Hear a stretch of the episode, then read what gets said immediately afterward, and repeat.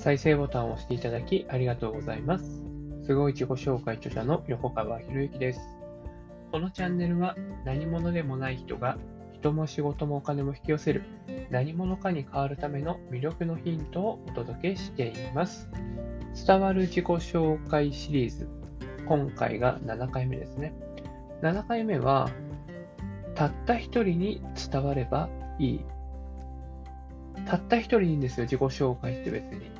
なんかね、自己紹介、ね、名刺交換の行列ができましたって聞くと、なんか自分もそういう自己紹介を作りたいってね、思う人いるんですけれども、それは、ね、その人だからできることだと思っていただいた方がいいです。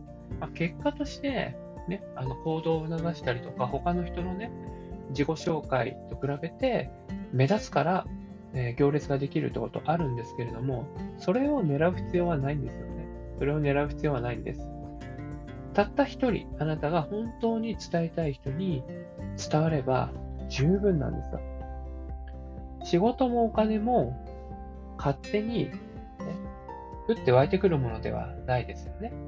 じゃあ仕事もお金も誰が持ってきてくれるのかっていうと、当然人なんですよね。なので、誰に仕事やお金を持ってきてもらいたいのかっていうね。でも仕事やお金もね、ただ単にね、口を開けて待ってれば入ってくるわけじゃなくて、先にこちらがね、価値を提供できる。提供できると予感させないといけないわけです。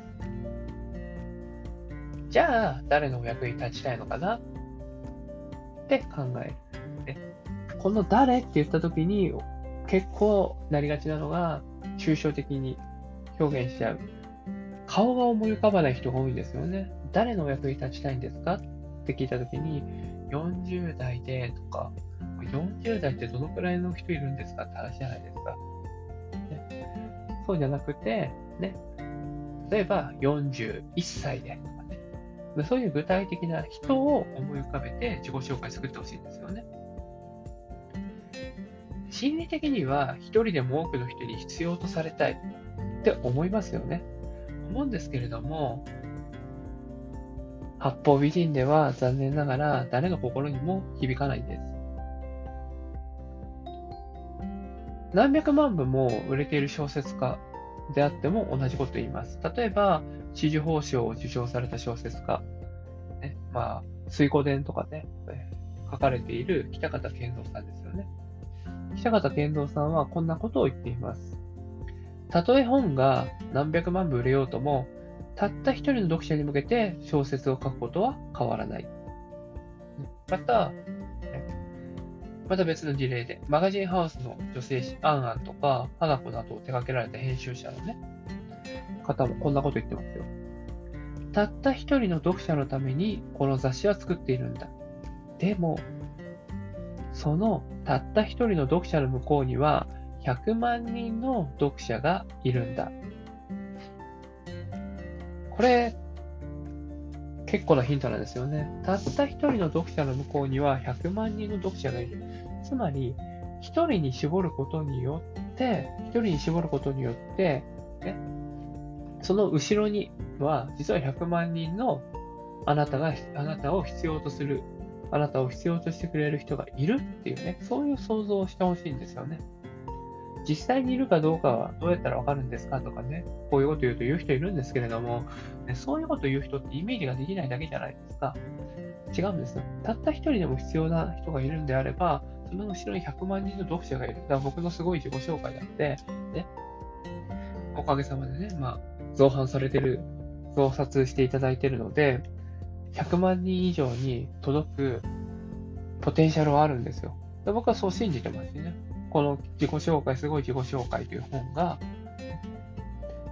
日本の自己紹介の教科書になると。日本人の自己紹介は、このすごい自己紹介で、自己紹介書かれている形で行われる。そうなったら、ね、一人一人が自分の価値を認められている状態になっているし、一人一人が自分の価値をお役に立てるように、どうお役に立てるのかっていうのは表現できる状態になっているわけです。まあ、ちょっと話それましたけれどもね。だその一人をまず絞ってほしいな。じゃあ、その一人をどうやって絞ったらいいのか。ね。まずは、まずは、あなたが思いつく限りの人を書き出してみてください。あなたが思いつく限りの人を書き出してみてください。そして、その書き出した人の中から一人を選んでください。あなたの大切な人、お役に立ちたい人は誰でしょうか？具体的な名前を挙げてください。どうしても出てこない場合は、過去の自分でも OK です。いいですかね？まあ、今日やっていただきたいのは、あなたがお役に立ちたい人は誰ですか？というところですね。これもね、やっぱりね、頭の中だけで考えてしまうと、そんなに人が出ないんですよね。人が出ない。なので、これも名前をぜひたくさん書いてほしいな。で、その際に、今お役に立っている人じゃなくてもいいですよ。今お役に立っている人じゃなくてもいいですよ。あなたがこれから繋がりたいと思っている人。その人の名前もどんどん書いてください。でそしてね、その人がどんなことで悩んでるのかなとかね、想像してみるんですよ。もっと言うんだったら、今だったらね、クラブハウスとか、ね、Facebook でも直接つながる機会があるわけなんで、直接聞いてみてもいいですよね。例えば、そうですね、〇〇さんレベルだったら、あんまり悩みとかないんじゃないかなと思うんですけれども、もし今悩んでいることがあったら教えていただいてもよろしいですか？みたいな。こういう質問するんですよ。こういう質問する。えしないですよね、みんな案外。案外しないんですよ。クラブハウスとか、せっかく話せる機会があるんだから、特にクラブハウスなんて公開でやるわけだから、そこでね、逃げる人っていうのは、まあ、あんまり言うのはやめときますね。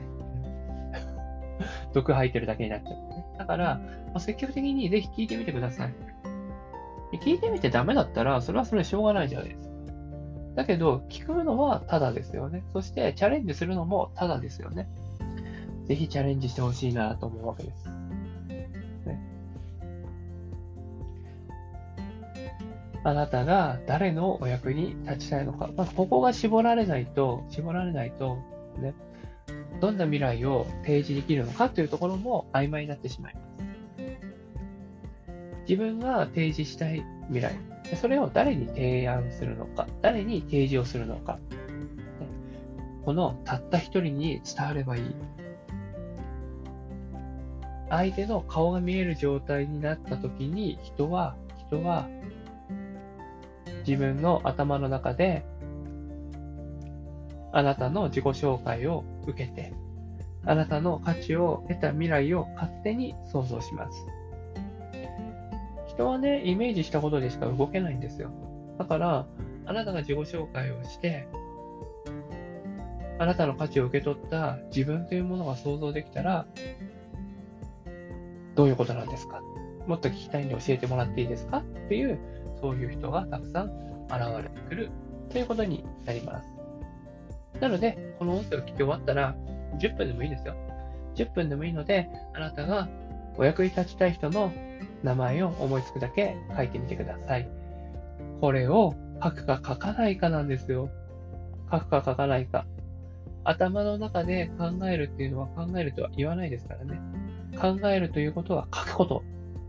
ぜひね、この定義も採用していただけたら嬉しいなと思います。はい。えー、今回は以上になります。このチャンネルでは一人一人が大切な人を幸せに導く世の中にするため、あなたの人生経験に培った魅力を生かして何者かとして活躍してほしい。